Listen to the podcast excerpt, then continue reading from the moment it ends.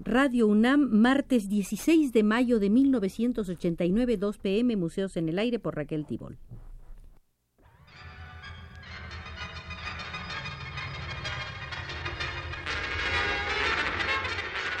Radio UNAM presenta Museos en el Aire. Un programa a cargo de Raquel Tibol, quien queda con ustedes. Hoy vamos a tener una visita creo que bastante atractiva. Entraremos al Museo de la Fotografía Colombiana y en este museo visitaremos la sala de un fotógrafo excepcional, Luis B. Ramos.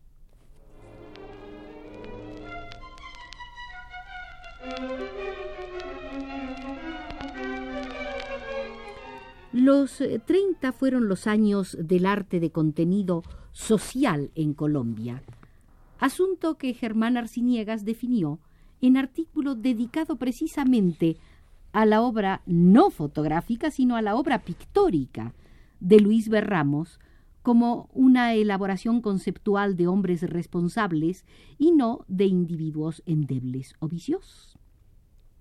El planteamiento de Arciniegas era en sí mismo un producto de la época, y Ramos, que no lo ignoraba, desarrolló su trabajo fotográfico con el espíritu que podía animar a Pedro Nel Gómez cuando pintó los murales del antiguo Palacio Municipal de Medellín. Sobre Pedro Nel Gómez, sin embargo, como sobre la casi totalidad de los artistas y escritores de su generación, Ramos tendría una ventaja. Él pertenecía a las capas populares, y lo popular para él no sería nunca un deber, ni una acción de compromiso político, sino un acto vital, un acto cotidiano, un acto de todos los días y así de natural. De allí que su obra no sólo nos parezca mejor lograda, que es mucho decir cuando se piensa en la alta calidad de las mejores obras firmadas por Pedro Nel Gómez, Ramón Barba y José Domingo Rodríguez, sino más consistente desde el punto de vista histórico. La consistencia de Ramos salió a relucir en las dos fotos que El Tiempo publicó en la cuarta sección de la edición del 31 de diciembre de 1934, tituladas vendedora ambulante y los gamines.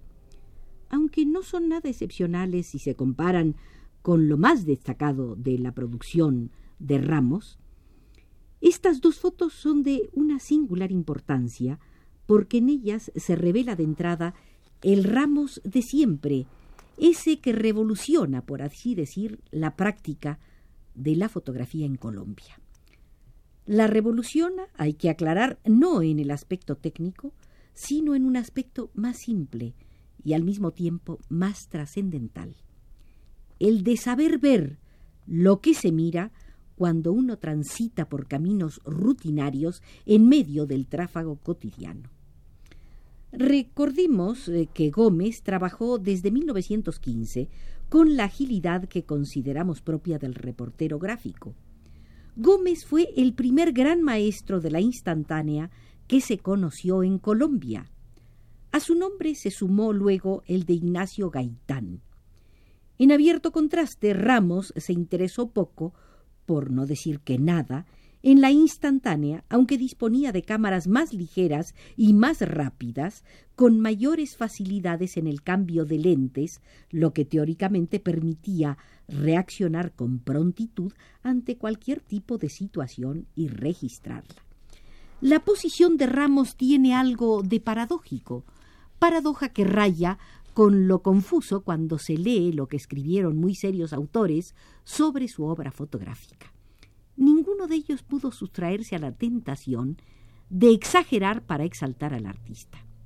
Exageraba el espectador cuando decía que Ramos era el creador de la fotografía en el país y que su obra no había tenido antecedentes entre los colombianos. Exageraba Valdoví cuando decía que Luis B. Ramos fue el descubridor en Colombia del arte fotográfico, fue el que le dio vida, movilidad, color, le convirtió de asunto académico, podríamos decir, que era, en actividad callejera libre, espontánea. Esto es lo que escribió Baldoví.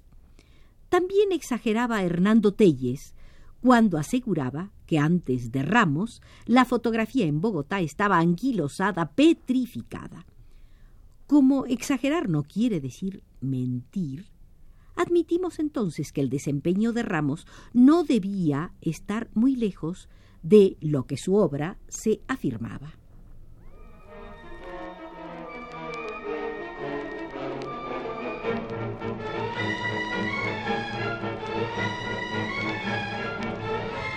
En efecto, Luis Berramos introdujo un nuevo sentido de la fotografía.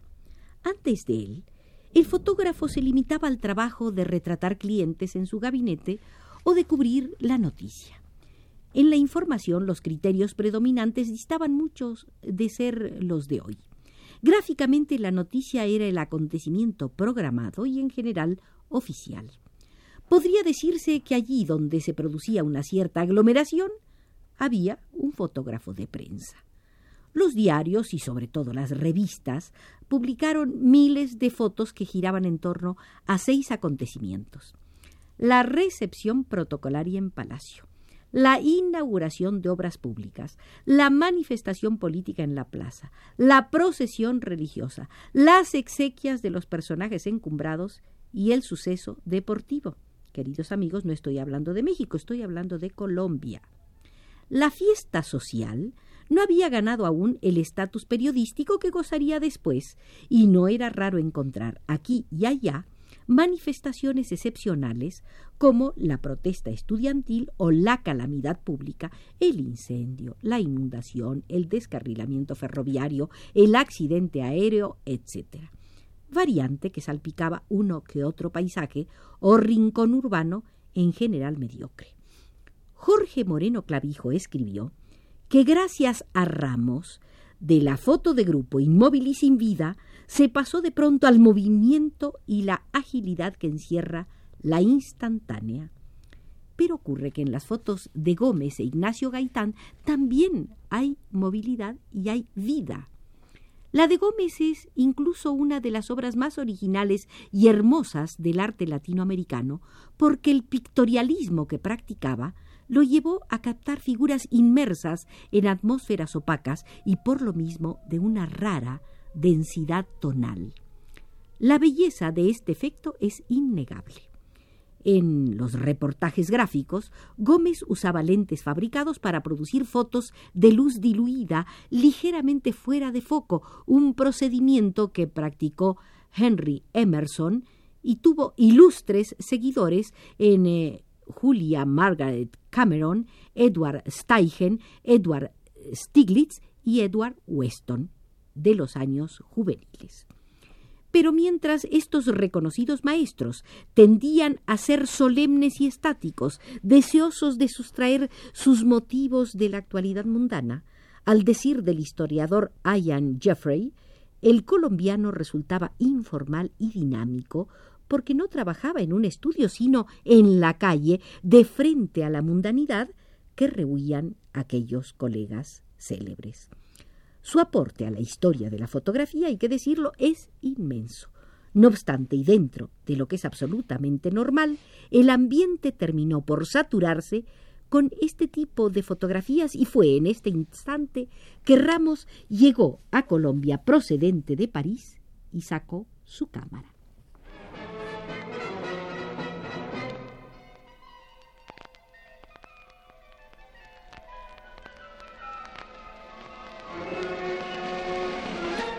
Ramos se fijó en otros temas y restauró la realidad como asegurara Hernando Telles. Es esto lo que no tenía antecedentes en Colombia.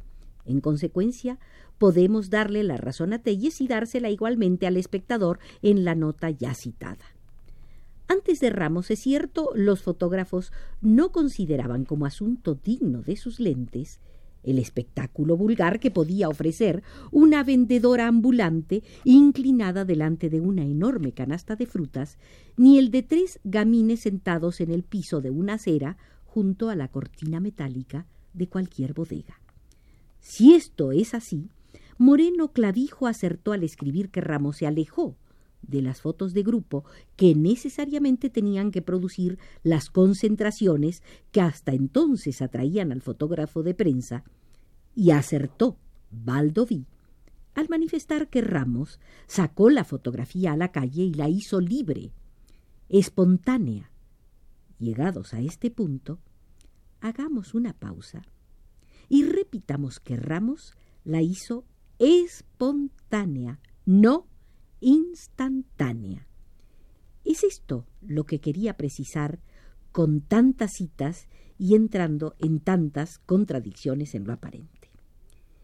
El vuelco que el olvidado maestro de Huasca produjo con sus fotos es algo que Hernando Telles explicó muy bien al escribir que Ramos es el enemigo más inteligente de la pose que terminará por desvalorizarse gracias a su empuje.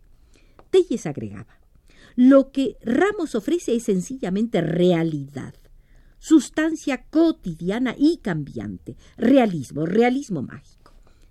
Aquí, con el perdón de los oyentes, toca hacer una nueva precisión porque lo que el ensayista aseguraba es tan persuasivo que seduce y confunde.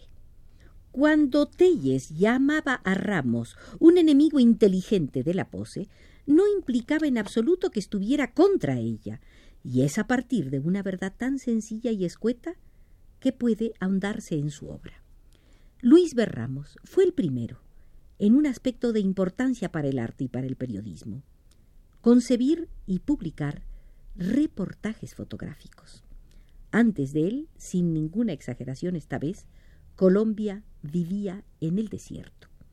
Ramos es quien llega y convence a la dirección de Cromos de mostrar con unas cuantas fotos y unas pocas líneas de texto una situación determinada, completamente al margen de la actualidad noticiosa.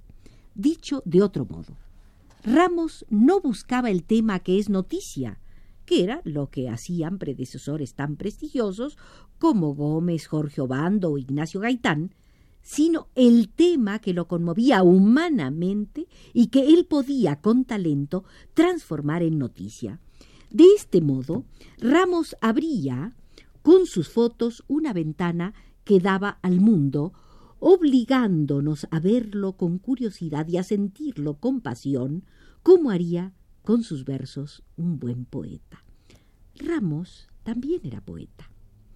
No un poeta que se comunica con palabras, sino uno realmente original e intenso, que nos habla con las imágenes que de calle en calle y de plaza en plaza le va arrancando a la vida cotidiana.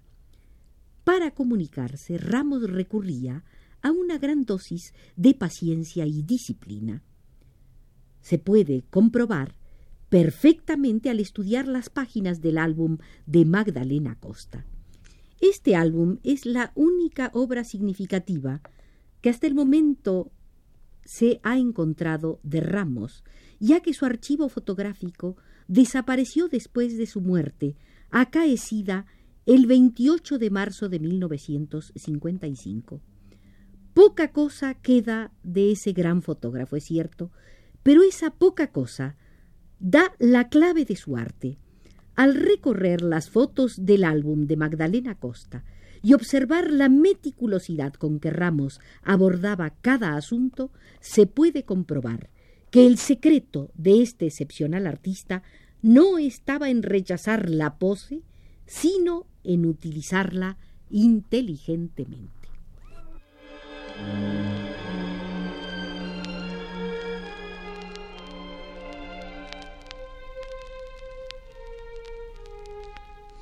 En el Museo de la Fotografía pudimos hoy visitar una sala que nos ha traído muchas evocaciones y a la vez nos ha hecho gozar visualmente, la sala del fotógrafo colombiano Luis B. Ramos. Fue nuestro guía el crítico e historiador del arte Álvaro Medina y nos condujo con mucha delicadeza desde los controles Arturo Garro.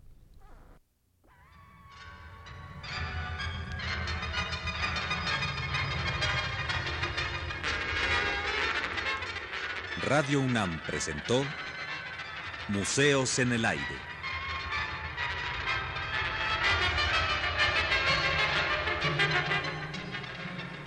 Un programa de Raquel Tibol.